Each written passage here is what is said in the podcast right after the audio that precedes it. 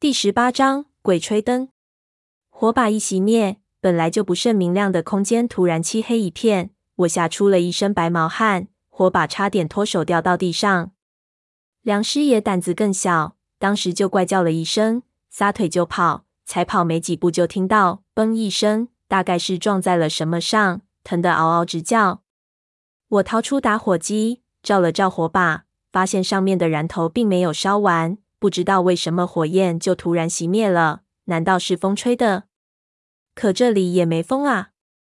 老痒幸灾乐祸的说道：“老吴，你的手艺的确不行，这火把也太不经烧了，说灭就灭，真是非洲爸爸跳绳子！嘿，吓嘿老子一跳！”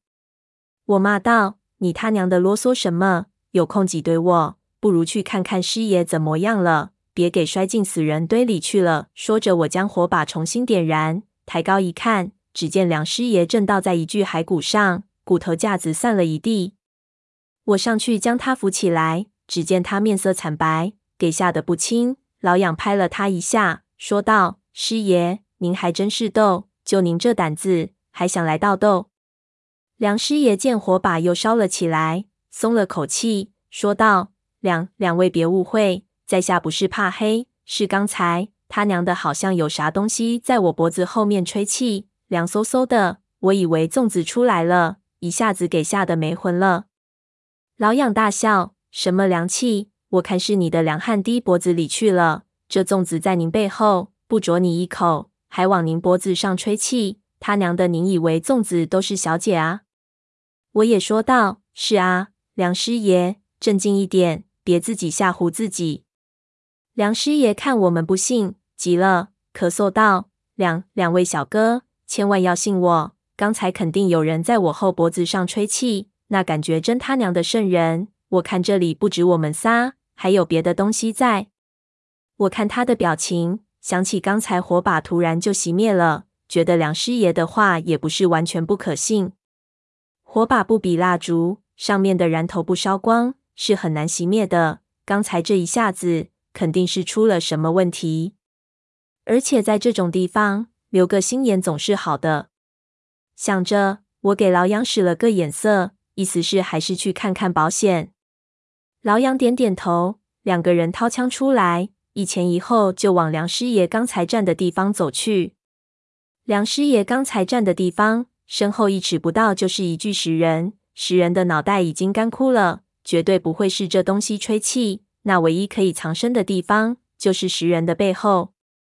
我和老杨小心翼翼地走过去，先用火把探一下，然后再侧头去瞄一眼，生怕有什么东西突然冲出来。然后老杨猛地跳了过去，大叫：“举起手来！”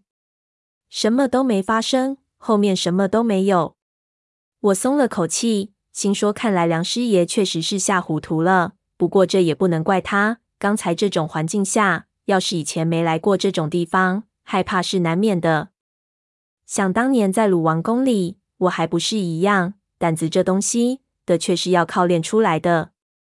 老痒白了我一眼，摇了摇头。两个人转过身子，刚想将枪收起来，突然扑哧一声，我手上的火把又灭了。我一下懵了，怎么回事？这火灭的也太突然了。就在这个时候，黑暗中的老痒忽然大叫。我操！老吴，当心！这里真有什么东西！快把火把点起来！我一下子醒悟过来，忙去掏打火机，还没摸到呢，突然背后一凉，一道劲风闪电般袭了过来。我心叫糟糕，黑灯瞎火的，看不清来的是什么，忙一矮身子，那道劲风贴着我的头皮掠了过去，同时我脚下一个踉跄，扑倒在地上。这一跤摔得倒不是很疼，只是撞到了边上几个石人，稀里哗啦的，不知道什么东西掉了我一脸。我顾不得恶心，我急忙打起打火机，以最快的速度将火把点了起来。一照之下，只见老痒和梁师爷都面如土色，趴倒在地上。梁师爷已经吓得糊涂了，直叫阿弥陀佛。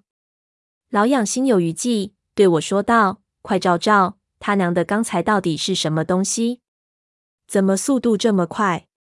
我咬紧牙关站起来，举着火把一转，发现除了又给我们撞翻了几个石人外，四周什么变化都没有，连个脚印也不见一个。当下心里骇然，刚才那一道劲风急如闪电，可见对方靠得极近，可这里石头和尸体密布，就这么打起打火机的功夫，一片漆黑的，就算逃得再快，也不可能什么痕迹都不留下。我又转念一想，我操，难道是真碰上鬼了不成？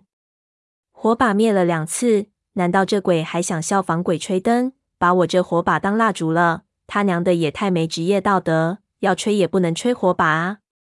我将火把压到肩膀下，免得突然又给弄熄了，然后将梁师爷架起来。这人已经进入恍惚状态了，怎么拉都站不直，像摊烂泥一样。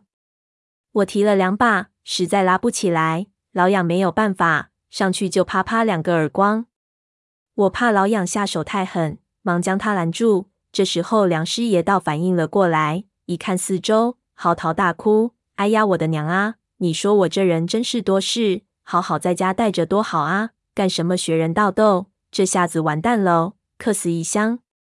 老痒看他没完没了，一把捂住他的嘴巴，骂道：“有完没完？一把年纪了，害臊不害臊？再吵吵，我们把你扔这儿，你自己爬回去。”梁师爷是情绪失控，被我们一吓唬，他马上抹了把脸，不敢再发出声音。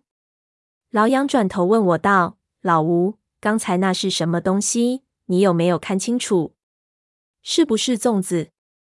我朝他招招手，说道：“不会，你看我们打了个照面，连对方毛都没看见，粽子没这么快。”老杨对我说道：“你看这里这么多死尸，要说没粽子，谁也不信啊。”我听说粽子也有分等级的，该不会我们这次不巧碰到了粽子里的轻功高手？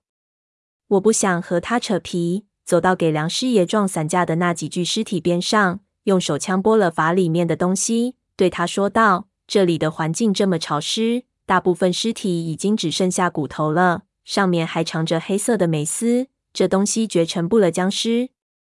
我敢用我的人头担保。”梁师爷这时候总算镇定了下来，抽着鼻子说道：“两位小哥，这是不是粽子和咱们没关系？我看趁着现在还有火把，我们还是快点爬回到悬崖上面去，以后的事情再想办法。”我知道他是经不住刺激，萌生了退意，便拍了拍他，解释说：“现在敌在暗，我在明，如果现在去爬悬崖，指不定什么时候又来一波，我们避无可避。”就只能到阴曹地府里去哭给阎王听了。所以局势没明朗前，还是不要轻举妄动。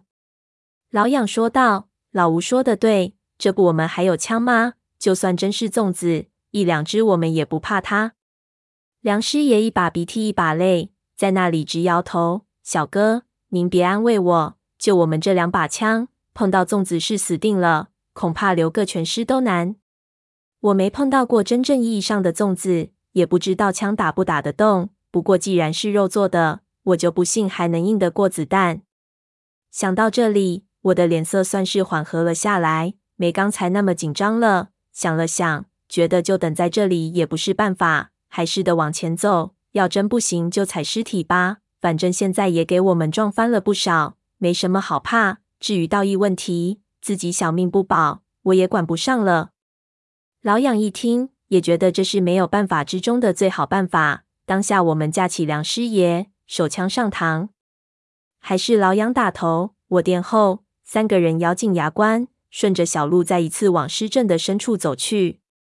我们上一次走过的时候留的痕迹还在，我记得有几个地方老痒还特别用力在泥地上踩出了几个脚印。我们顺着这些痕迹一路过去，果然没有发现任何的岔路。走着走着。我突然觉得有点不对劲，怎么这里的尸体腐朽的这么不均匀？有些尸体烂得连骨头都没了，可有些却还有皮肉。刚想把他们叫停仔细看看，突然“咣”一声，地上一具骨架子突然就散了架，骷髅一下子滚到了一边。我吓了一跳，刚一回头，就听“扑哧”一声，手上的火把第三次熄灭了。我有了上次的经验，马上一蹲身子。这时候就听边上一阵混乱，老痒大叫：“我操！我逮住他了！”